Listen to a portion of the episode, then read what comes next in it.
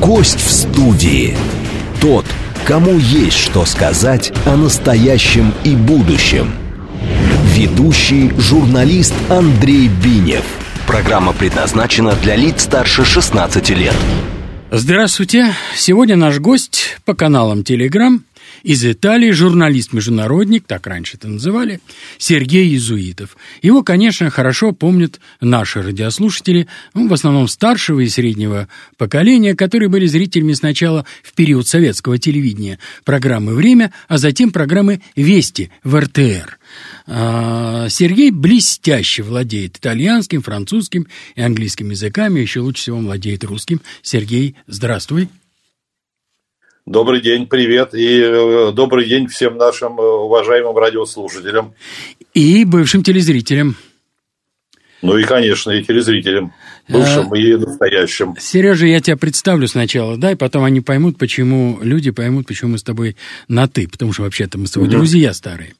А, да, Сергей, итак, Сергей блестяще владеет итальянским, французским английским языками, и вы сейчас убедитесь, что и, и русским языком, и много лет проработал а, в Гостелерадио СССР, а именно в программе «Время», и начинал журналистскую карьеру в качестве редактора в отделе международной информации, который готовила материалы во все выпуски выпуске программы «Время» Центрального телевидения. Редактировал, а точнее выпускал в эфир материалы ведущих в то время политических обозревателей и собственных корреспондентов Центрального телевидения за рубежом. Затем и сам был назначен заведующим бюро Гостелерадио э, в Париже, а позже долгие годы работал в качестве собственного корреспондента и заведующего бюро в Италии, в Риме, э, уже от программы «Вести», то есть от РТР. Мы дружны, дружны с ним десятки лет, вот поэтому мы с ним на «ты», мы с ним близкие друзья, так как в годы его работы в «Вестях» я некоторое время э, возглавлял там международный отдел.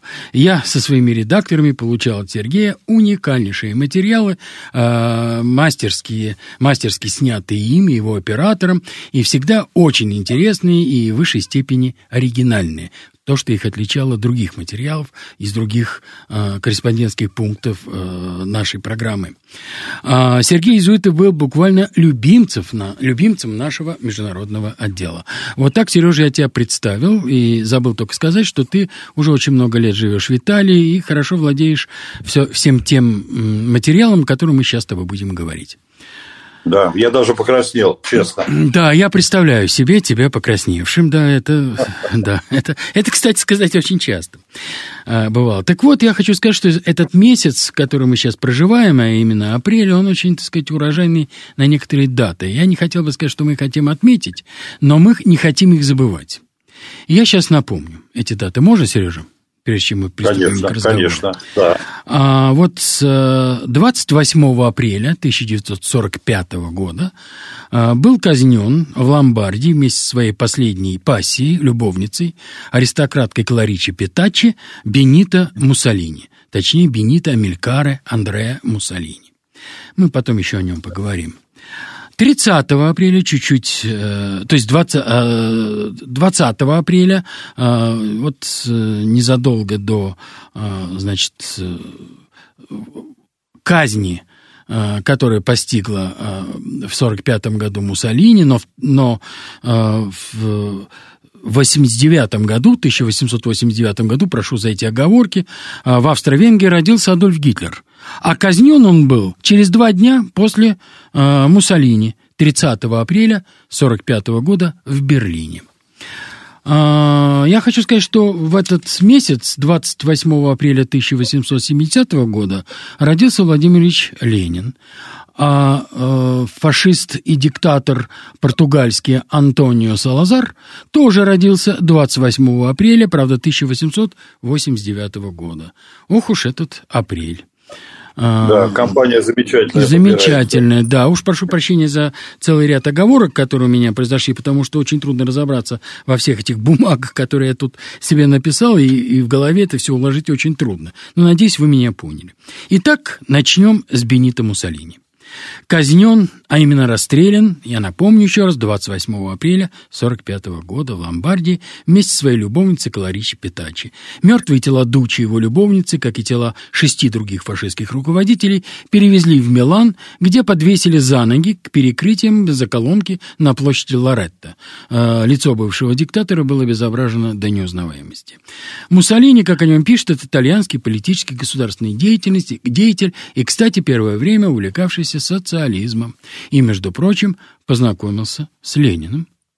Вот об этом нам э, в первую очередь сейчас и расскажет э, мой собеседник Сергей Изуитов, с которым мы заранее оговорили все темы этого разговора. Ну, ты знаешь, в общем-то, конечно, судьба, судьба индейка, как говорится, тут ничего не убавить, не прибавить, но действительно, в общем-то, поворот судьбы бывает принимают совершенно неожиданный характер. Э, так, например, где-то году, наверное, в 90 98-м я познакомился с одним э, человеком, с итальянцем. Он был уже сильно в годах. Мне нужно было у него взять интервью на тему фашизма, значит, и э, я к нему попал домой.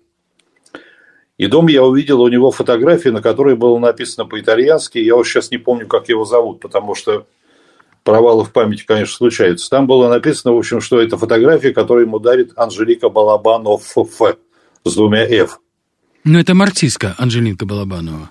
Это марксистка, да. Да, да и ну, подруга Владимира Ленина была, они были близко да. знакомы.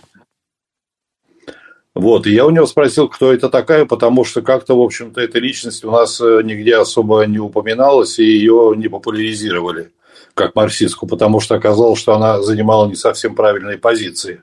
Ну, она была вот, он... из очень богатой э, еврейской семьи и жила, да. кстати сказать, на Украине. Да, а родом она из Чернигова, у нее девичья фамилия Ройзман. Вот, и, э, значит, потом э, она ушла из семьи, она примкнула к марксистам, э, вот это течение, которое тогда было очень популярно, и судьба ее занесла в Швейцарию, где она участвовала в работе марксистских кружков, и где она познакомилась с Лениным.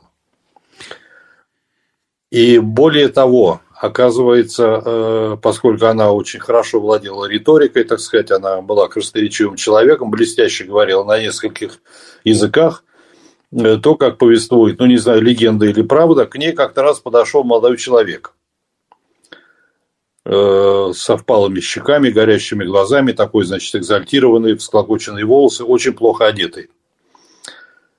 И сказал, что он, в общем-то, он очень интересуется вот этими вот современными идеями, там его занимает синдикализм, его занимает, э, занимают его вопросы будущего мироустройства – и он сказал, что он э, слышал как-то раз ее выступление на митинге. Это дело было в Швейцарии. И э, он знает, что она знакома с Лениным. И попросил его с ним познакомить. И Анжелика Балабанова привела Муссолини к Ленину.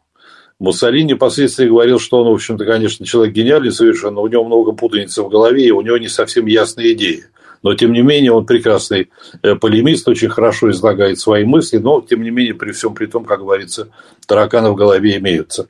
Но мы не об этом. Вот. И Анжелика впоследствии э, занималась с ним, она его образовывала. Оказалось, что молодой человек очень талантливый, буквально все схватывает на лету.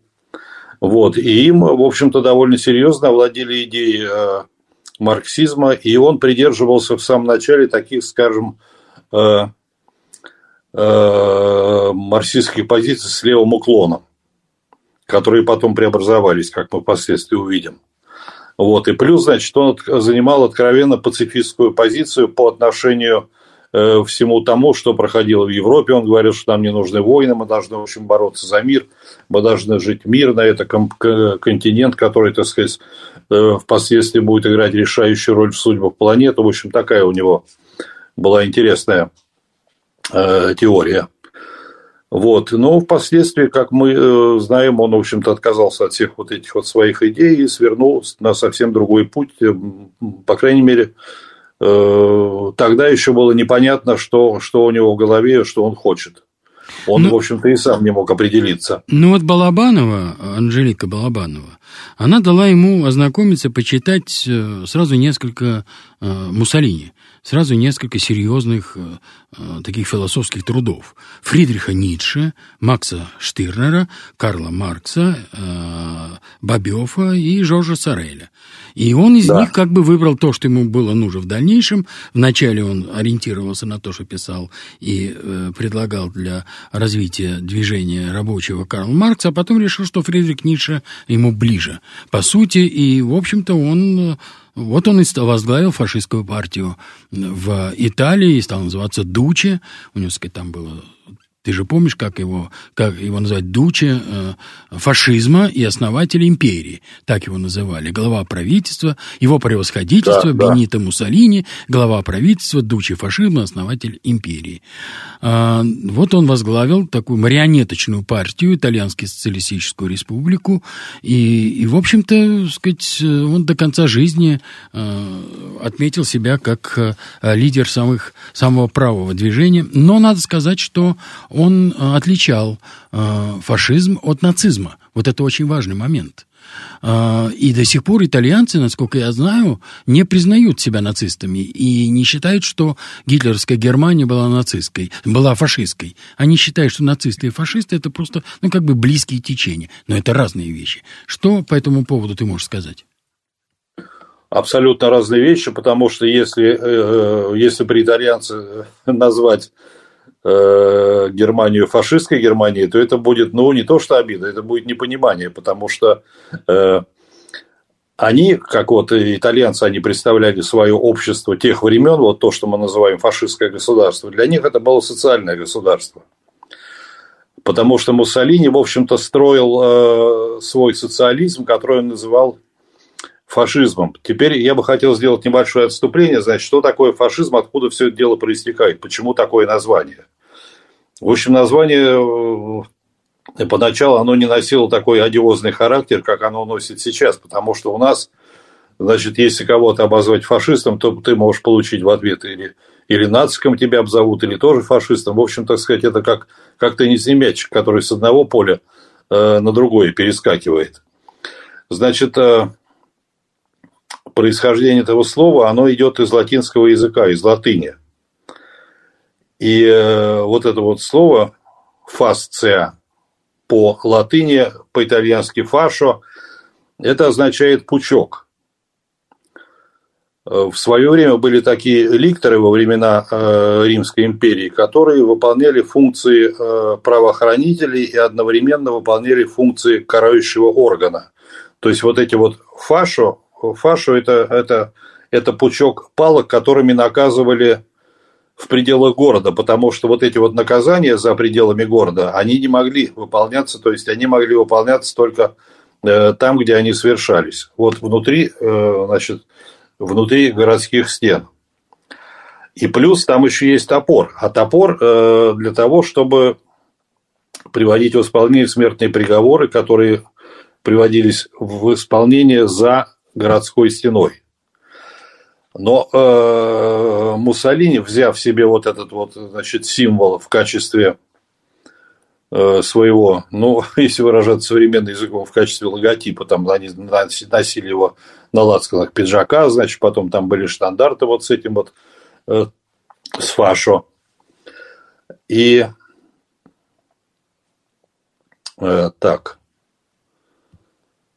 Э, и Муссолини говорил, что фашу для меня – это кулак. То есть тот кулак, же самый который... пучок, тот же самый пучок. То есть пальцы да. сжатые в пучок, кулак. Да. Они говорили фа, фаши ди комбатимента. У них были вот такие вот, значит, э, боевые отряды, которые занимались э, тем, что выполняли функции, ну, наверное, если сравнивать э, тех же самых э, немецких штурмовиков только те громили еврейские магазины, а, э, значит, вот эти вот фаши дикомбатимету, они наводили порядок у себя среди итальянцев, которые им э, по той или иной причине не нравились. Ну, там, скажем, или придерживались левых взглядов, или, значит, не давали деньги на э, какие-то мероприятия, так сказать, или, или их политика шла в разрез с политикой, скажем так, крупного капитала. Ну, Потому что... Да, да, да, да. Но дело в том, что вообще у Муссолини было как бы направленность ограничения э, большой части прав и свобод населения, а, и прежде всего в отношении противников фашизма. И это э, предпринимались вот так называемые политические репрессии, которые, в общем-то, ну, любой, который э, хочет удержать у себя власть в руках, всегда он как бы прибегает к этим репрессиям. Возглавляя семь министерств, включая Министерство обороны и внутренних дел, очень интересная вещь, и будучи одновременно премьер-министром, он получил практически, ну, неограниченную власть и создал полицейское государства. Э, он давно уже пришел к выводу, что социализм – это не доктрина, она потерпела крас, крах, и нужен жесткий, энергичный человек, который э, поможет возрождению итальянской нации. Вот, собственно говоря, что он собой представлял и чем он закончил, это известно. Дальше, Сережа, я перебил тебя. Да, но смотри, значит, он говорил, что вот этот кулак нужен для того, чтобы обеспечивать именно вот те э, моменты в жизни государства, о которых ты сказал. Значит, он говорил, что э, тоталитарное государство, в моем понимании, должно прежде всего обеспечивать сплоченность нации, но не на тех принципах идеологии, э, которые э, проповедует коммунизм, а совершенно других, потому что коммунизм – это уравниловка. И коммунизм предполагал, в общем-то, какое-то, так сказать, э, ну, небольшое, может быть, отличие во мнениях и плюрализм мнений, потому что, ну, скажем так, что в Советском Союзе было политбюро, которое могло, в общем-то, какие-то решения генсека э, завернуть или, в общем-то, забаллотировать его какие-то инициативы. В общем, так сказать, у них была свобода выбора. А Муссолини говорил, что в нашем случае мы разрешаем развиваться государство по экономическим законам, у нас капитализм, у нас нет равенства, у нас есть богатые, у нас есть бедные, у нас есть средний класс, но мы должны быть сплоченны э, в том, что у нас есть общий враг, с которым мы должны бороться. Вот когда он это говорил, значит, тогда, опять же, вот если возвращаться к зарождению фашизма, мое глубокое убеждение, что он всегда э, появляется на такой благодатной почве, которая является обида, скажем, или унижение народа. Значит, для Италии это унижение состояло в том, что во время Э, второй, во время Первой мировой войны, они не получили то, что они хотели. То есть, попросту говоря, их Антанта кинула.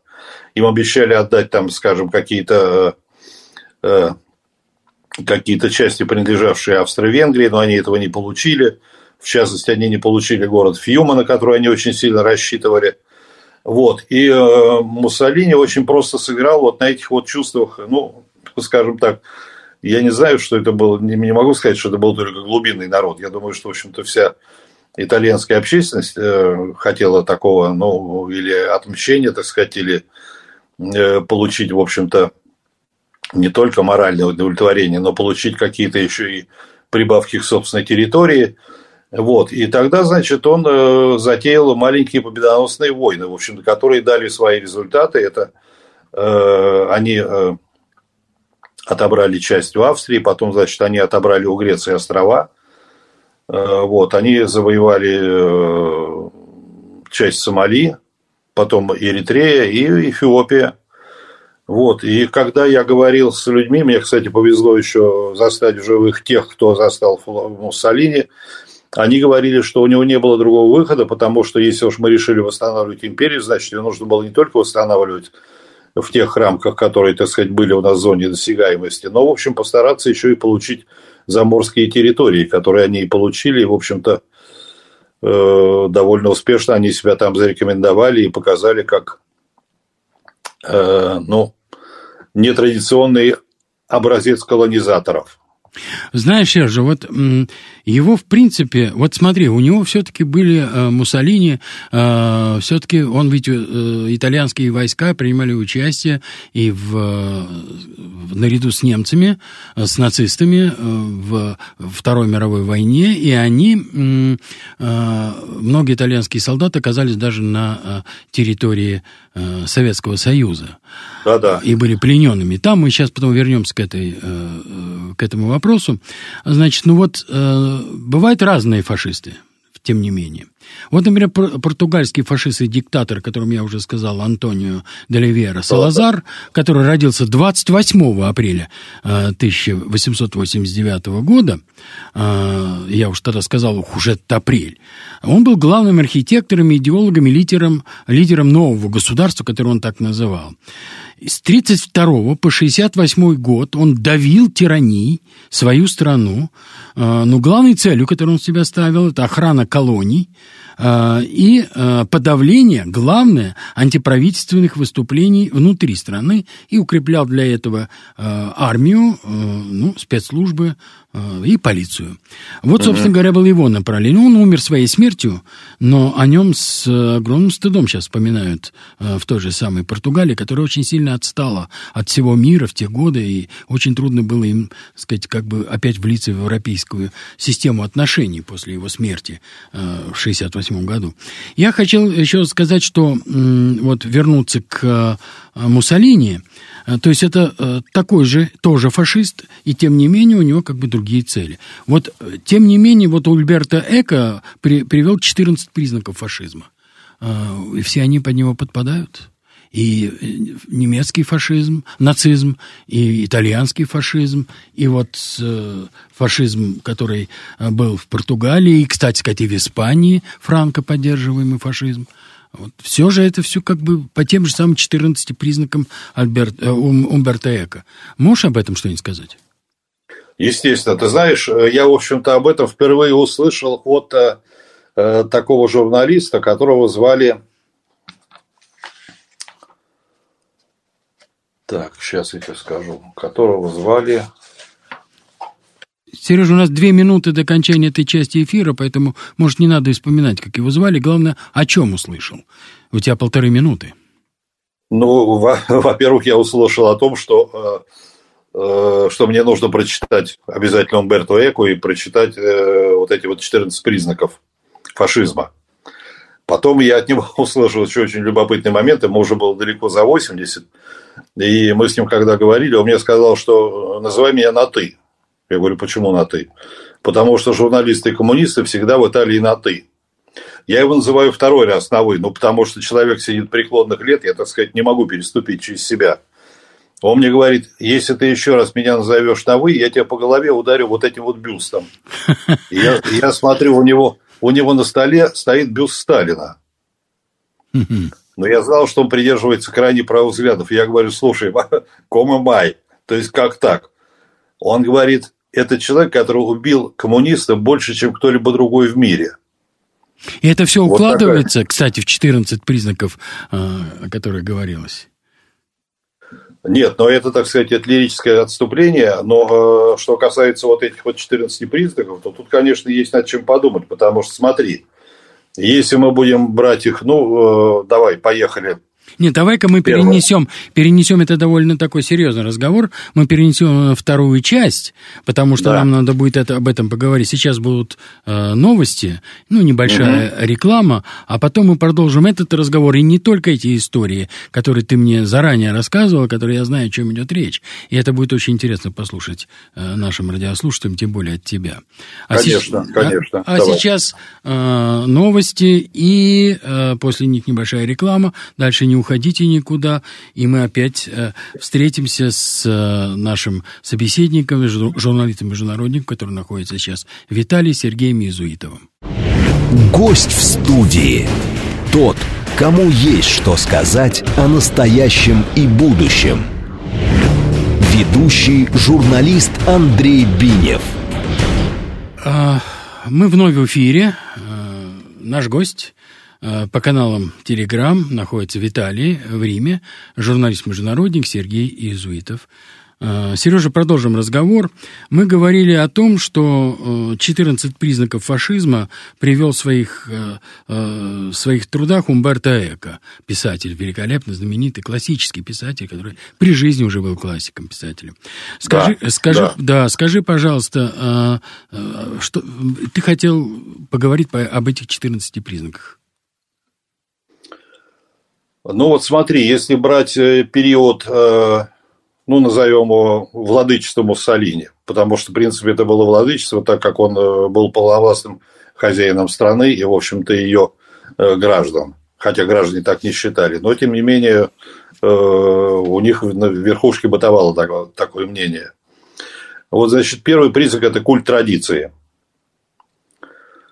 Культ традиции – это, естественно, калька была во многом с тех, э, с тех привычек и с тех, в общем-то, ритуалов, которые были в свое время в Римской империи. Тут, в общем-то, нельзя это отрицать. Но... Ну, Дальше, значит. Ты хочешь все 14 признаков перечислить? Нет, нет, нет, нет, нет. Ну, так можно пройти просто быстро. Отрицание современности. Вот. Действие ради действия. Потом э, несогласные, которых тут же записывают предатели. Ксенофобия, разделение на наших и не наших. Э, раздраженность масс, потом, значит, и национализм идеи заговора, противоречивый образ врага, который должен быть и слабым, и сильным, культ войны, культ силы и власти, культ героизма и смерти, культ мужественности, популизм, новояз и подмена понятий. Значит, когда я это все прочитал, я позвонил вот этому э, старому журналисту Индру Монтанелли – вот ты вспомнил его имя, да? Да, там да, никак вспомнил. не мог ну, пришло, Ты понимаешь, как да. всплывает. Но бывает ага. такое, да, да. Ага. И он мне говорит, ну что ты думаешь? Я говорю, ну хорошо, а если вот там э, один признак какой-то появляется, или два, или три, он говорит, даже если появляется один признак, то это, это повод для огромного беспокойства, и нужно срочно принимать меры, и, в общем-то, это, это, это свидетельство того, что общество может заболеть. Хорошо, Сережа, вот смотри, значит, мы сейчас я не хотел бы отрываться от темы Муссолини, и в то же самое mm-hmm. время мне что-то подсказывает, что надо перейти на, э, сказать, расширить как бы вот этот вопрос. Дело в том, что я напомню еще раз, что апрель – сложный месяц. Адольф Гитлер родился 20 апреля 1889 года, а умер через э, два дня, то есть он покончил с собой, и тоже вот со своей любовницей, с Евой Браун, как со своей любовницей, э, погиб, был расстрелян Муссолини 30 э, апреля 1945 года в Берлине, правда, э, еще в нацистской да. Германии, в бункере, в котором он скрывался все последнее время своей жизни. Дело в том, что он э, близко общался с Муссолини, и у них были определенные противоречия, я знаю, в отношениях, но тем не менее они считались близкими друзьями и, и союзниками, и, в общем-то, это была такая ось, Рим, Берлин и дальше даже Токио в ту сторону. Да, Рим, Берлин, Токио, да, да, да. Вот, так вот мы говорим о Риме и Берлине. Вот, у них были свои отношения. И я знаю, что у тебя есть история, э, которую ты знаешь хорошо. Ты был знаком еще с одной очень известной женщиной, которая свяжет нас вот по этим историям немножко. Это э, дочь Шаляпина, которая бывала в фашистской Германии в гостях, ну, может быть, не у Гитлера, а у Геббельса в семье. А, и встретилась с ними, я не помню в каком году, в 43-м или 44-м, с этой семьей. Можешь ты вспомнить вот этот разговор? И это все-таки связывало между собой эти два э, режима, так или иначе, потому что свободно передвигались э, те, э, лояльные к режиму люди с одной стороны в другую. Тут оказалась лояльная дочь Шаляпина. Да, ты знаешь, тут интересная история очень, потому что э, Марина Федоровна э, была замужем за Луиджи Фредди. Луиджи Фредди – это был человек, который создал итальянский кинематограф. И, значит, их дочка, которую зовут Анджела, и которая по-русски совершенно не говорит, она, она всегда говорила, что мой папа голливудский фашист. Естественно, я спрашивал, почему голливудский фашист потому что папа все идеи, э, все идеи э, создания итальянского кинематографа взял в Штатах, в Голливуде, где у него было много знакомых, несмотря на то, что он являлся, в общем-то, одним из э, фашистских иерархов в Италии. Но, тем не менее, он, в общем-то, так сказать, как деятель культуры, он поддерживал со многими отношения, отношения были очень хорошими. Вот. И через него же они были знакомы с семьей Геббельсов. И Марина Федоровна рассказывала, как однажды Гебель за ней прислал самолет, Луиджи был занят в Италии, и э, она полетела в Берлин. В Берлине встретили на машине, отвезли в небольшой особняк, который был где-то в одном из, так сказать, э, респектабельных районов города. Это 43-44 год, да, где-то такой? Да, где-то. Я, я, я не помню, какой год, но, наверное, уже дело шло к концу. Э, я тебе сейчас доскажу, потому что там, в общем-то, есть одна деталь, которая говорит о том, что они предполагали, что все закончится не в их пользу. Вот. Меня очень интересовало, как они питались. Я говорю, Марина Федоровна, ну вот, так сказать, рассказывают, что э, советские партийные деятели в годы войны, там в том же самом осажденном Ленинграде, у них на столе было, в общем, все, что нужно. Она говорит, нет, нет, нет, что ты, миленький. У них было все очень просто. У них была, говорит, маленькая сосисочка, потом был э, чай с сахарином, и было еще пюре из какой-то, значит, из э, перемороженной синтетической картошки, она сказала, или крахмала, вообще что-то вот такое вот. Вот. Ну, и она говорит, мы сидим, значит, за столом, разговариваем, сидит э, Йозеф, Йозеф постоянно ее подначивал. Йозеф шутил. Геббельс, Йозеф Геббельс. Да, Геббельс. Геббельс Уточню, да, да, да.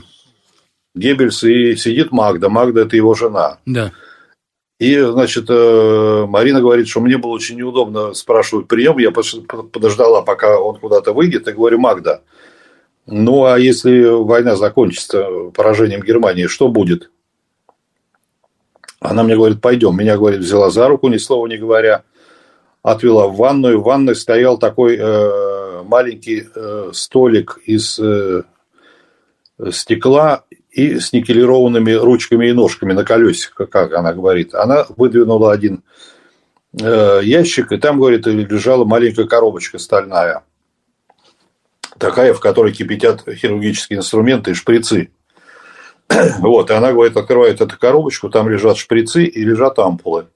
Она сказала, вот это ждет нас и наших детей.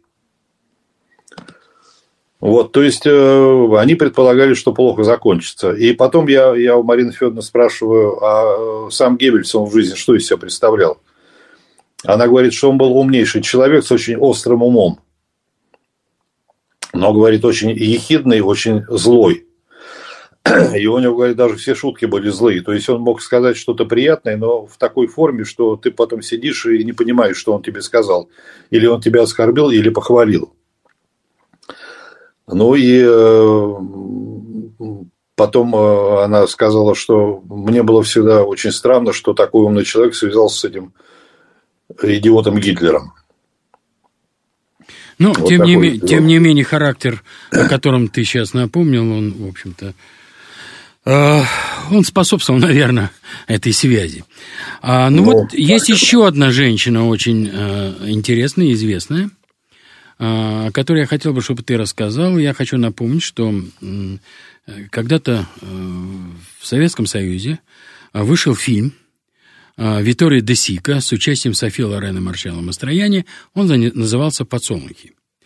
Во время Второй мировой войны итальянка Джованна э, встречает солдата Антонио, которого должны были отправить в Африку на фронт, но отправили в Россию, на Восточный фронт, и потом он пропал из ее, так сказать, из, э, не, не, не вернулся с войны, и она поехала его искать именно в Советский Союз, э, и нашла э, его живым и невредимым, но уже с другой семьей.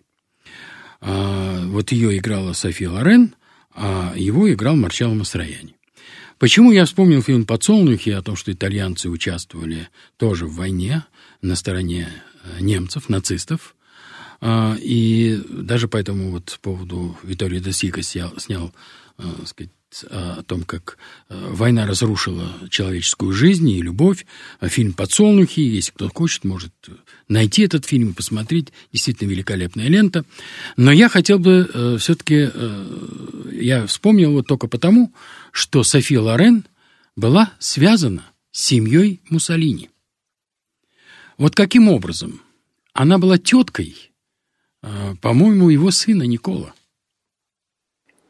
Ну, ты знаешь, что история действительно очень интересная. Я не буду То есть она была и есть тетка, она жива, слава богу. Она, она тетка внучки Муссолини. Внучки потому Муссолини? Что, потому что ее родная сестра Мария, у них фамилия Шиколоне. Они обе из-под Неаполя. И был очень э, смешной эпизод, когда, значит, э, Софья, она постарше будет. По-итальянски ее называют Софья. Софья фамилия, не фамилия, а псевдоним у нее Лорен. Но мы ее знаем как Софи Лорен.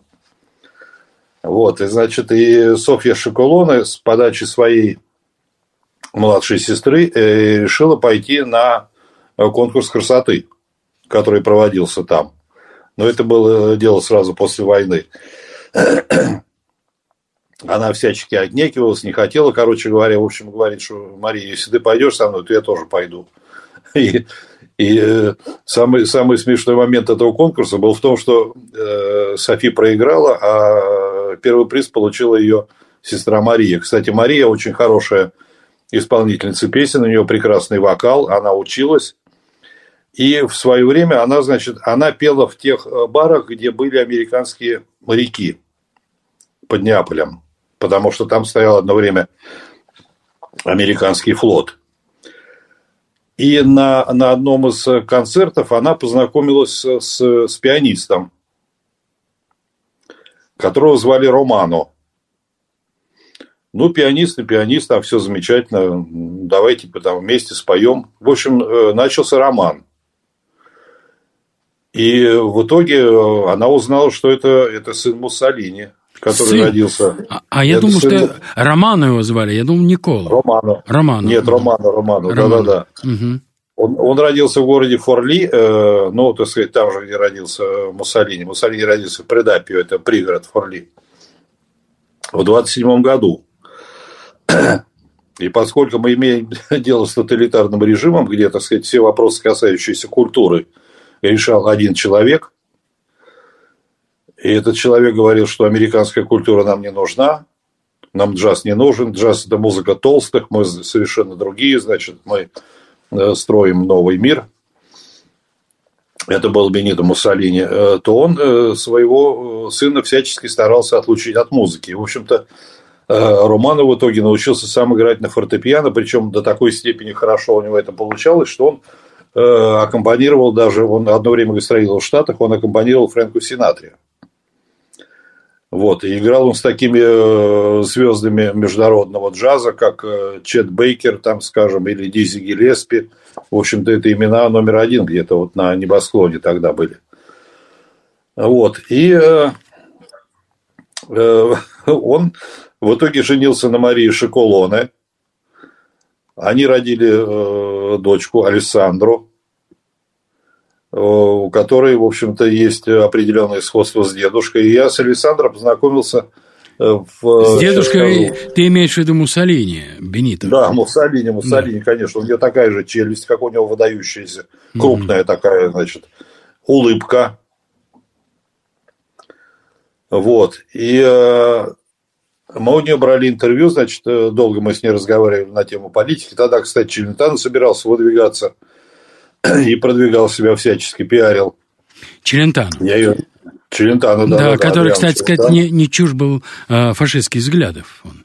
Нет, абсолютно, абсолютно. И он, кстати, была, была одна из причин, по которой он не хотел ехать в Россию, то есть в Советский Союз тогда. То есть он себя считал начал... фашистом. Он себя всегда считал фашистом. Ну, правым таким. И плюс он страшно боится самолетов. А, в общем-то, лететь надо было на самолете, поэтому у него, в общем-то, тут... тут да бог с его страхами, да. Да. Ну.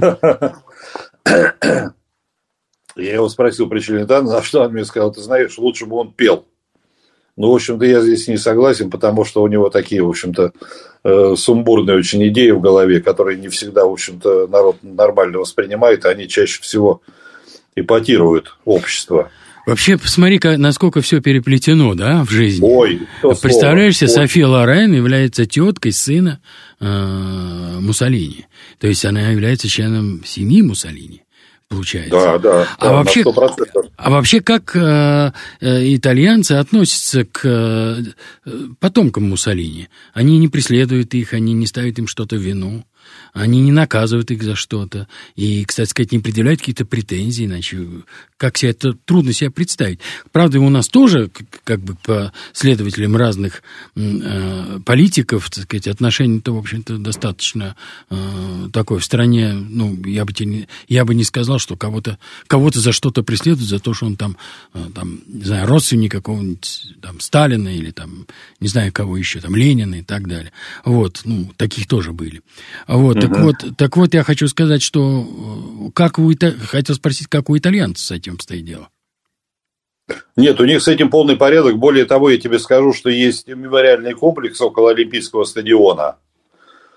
Э, я его когда увидел первый раз, меня это поразило, потому что стоит огромная стела из белого мрамора, на которой э, высечена Муссолини. И потом там стоят еще большущие каменные блоки из мрамора, наверное, не знаю, или из гранита, такие светлые. Их, по-моему, 6 или, или 8, сейчас не скажу точно. И на каждом из них выбиты даты завоевательского похода Муссолини. То есть вот так и итальянцы я... относятся к его заслугам, да?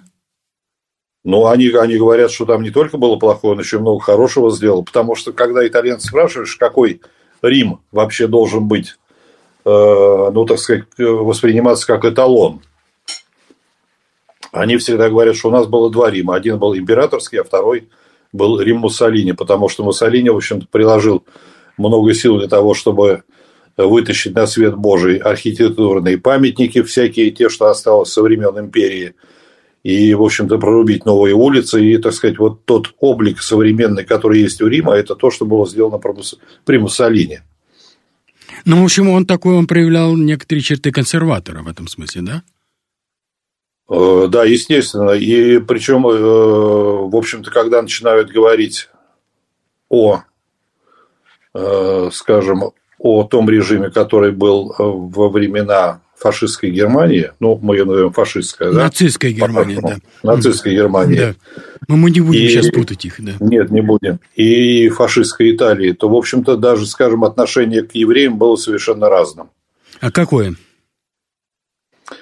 Ну, э, во-первых, несмотря на то, что Гитлер постоянно настаивал э, и э, всячески уговаривал Муссолини насчет того, что он должен э, начать решение э, еврейского вопроса, Муссолини на это дело реагировал очень уклончиво всегда, и, в общем-то, он говорил, да-да, типа мы там займемся, но на самом деле он ничего не делал. И только уже где-то э, к концу своего правления, когда в стране появились немцы, значит, э, там э, и то немцы, в общем-то, они создавали такие вот э, подобие концлагерей, где содержались евреи, но тем не менее, в общем-то, у них отношение к людям было немножко другим. И только уже под конец войны они стали, в общем-то, вывозить там, уничтожать. И где-то, говорят, примерно 25% было уничтожено, но именно это сделали немцы. Вот. А итальянцы, наоборот, в общем-то, их защищали. И более того, был один случай, я не знаю, правда или нет, его рассказывают как такую легенду, что в один из приездов Гитлера Муссолини сказал, что он ему руки не подаст. Ну и все думали, значит, как это будет оформлено практически. И на приеме, когда они встретились, э, Муссолини взял у официанта поднос, где стояли бокалы шампанского двумя руками, и ходил с этим подносом весь вечер. Вот таким образом не подал руку Гитлеру. Это именно по этой причине, да, в связи, в связи да, с... по этой причине. Да. Ну, рассказывают, что по этой причине. А, знаешь, вот не все фашистские режимы э, были отмечены вот антисемитизмом и э, вот такой жестоким отношением вот к еврейской нации, к евреям. Угу. Вот, например, в Болгарии ни один еврей не был э, убит, а там был фашистский режим. Они были да, союз... да. союзниками Италии, союзниками, прежде всего, Германии, нацистской Германии. И не был убит, потому что царь Болгарии Симеон Э, тогда э, сказал, что... Нет, не Симеон, его отец Симеона как раз. Вот, сказал, mm-hmm. да, сказал, что э, это граждане моей страны, они платят мне налоги, почему я должен их убивать? И не был убит ни один э, э, еврей в стране. Более того, функционировала синагога в Софии, например, mm-hmm. в центре, и, по-моему, в Варне еще. Вот. То же самое происходило, видимо, и в Италии, подобное. Но и вот между... Вот разница между э, фашизмом в том виде, каком они себя считают фашисты, политическим да, течением, да. и нацизмом, который происходит, вырастает из националистических, национал-патриотических позиций. Вот я вспоминаю, когда в 2012 году мы там попали в Львов, и там на 9 мая, кстати сказать, и я видел марш Э, бандеровцев э, и стариков из УПА, а также и молодых, которые были в той же самой угу. форме. И я тут же вспомнил о том, что они тоже ведь не фашисты были, они были нацисты. Потому что они так и до сих пор, и до, и до настоящего момента, они исповедуют национал-патриотические идеи, а не общие, да, фаш... да, да. а не общие фашистские. Поэтому вот это вот не стоит путать между собой, поэтому я понимаю, почему итальянцы не, не, э, всегда, против, э, всегда против того, чтобы их называли нацистами. И они не считают э, фашистскую, нацистскую Германию фашистской Германией. Это ведь так? Ну да, конечно. Ты знаешь, вот тот же Монтанелли, мы с ним когда говорили на тему фашизма, на тему нацизма, он, э, он заговорил про Бандеру. И он сказал, что Бандера это скорее, так сказать, представитель э, муссолиневского фашизма light. Вот так вот он его назвал. Ну, как light, но это нацист. Он, они, такое, нацист, да. они убили такое количество своих соотечественников, поляков, да, да, русских. Да. там, в общем-то, евреев в первую очередь преследовали. Вот, вот угу. что назвать это light ом, я не знаю. Это, это а что ж тогда, что ж тогда это жесткий нацизм э, в их представлении, если это лайт? Ну, видишь, вот так вот. Ну, он был сам человек правых взглядов, поэтому, может быть, он так и сказал. Угу. Ну, хорошо. А вот э, я слышал еще такую вещь, что э, не то Муссолини, не то его сын был неплохим художником. Сам Муссолини, я не знаю, рисовал или нет. Мне кажется, его сын, это Романо, о которых ты вспоминал. Романо, да. Романо очень неплохой художник. Он, кстати, начал рисовать уже на склоне лет. И у него картины, в общем-то, довольно хорошо котируются. А, кстати, обрати внимание, Гитлер был художником. Был ли он хорошим или плохим, я не знаю. Не могу сказать, это не мне ценить. Но одно то, что из-под его, э, из-под его э, руки выходили некие полотна, и они, кстати сказать, продаются по большой цене, по той причине, ну, на черных рынках, по, по той да, причине, да, да. что они э, принадлежали именно его руке, то я думаю, что вот если бы тот же Гитлер занялся э, не э, политикой, а художественным ремеслом, и Муссолини тоже бы не ушел бы, и его сын бы не ушел бы от, э, э, сказать, просто, э, ну, такой открытой соци... социальной политики, которой он был, то, может быть, мир был бы совершенно иным. Совершенно иным. У нас э, осталась одна минута, э, и я хотел бы тебя спросить, э, а как итальянцы э, относятся к Сильвию Берлускони? Они не пытаются его сравнить с Муссолини? За одну минуту они к нему относятся как к клоуну. То есть э, они считают, что у каждого политика есть свой срок. Если ты за этот срок ничего не сделал, то тебе нужно уходить со сцены. Это как балерина. Вот а, оттанцевал там 20 сезонов, и все, и до свидания.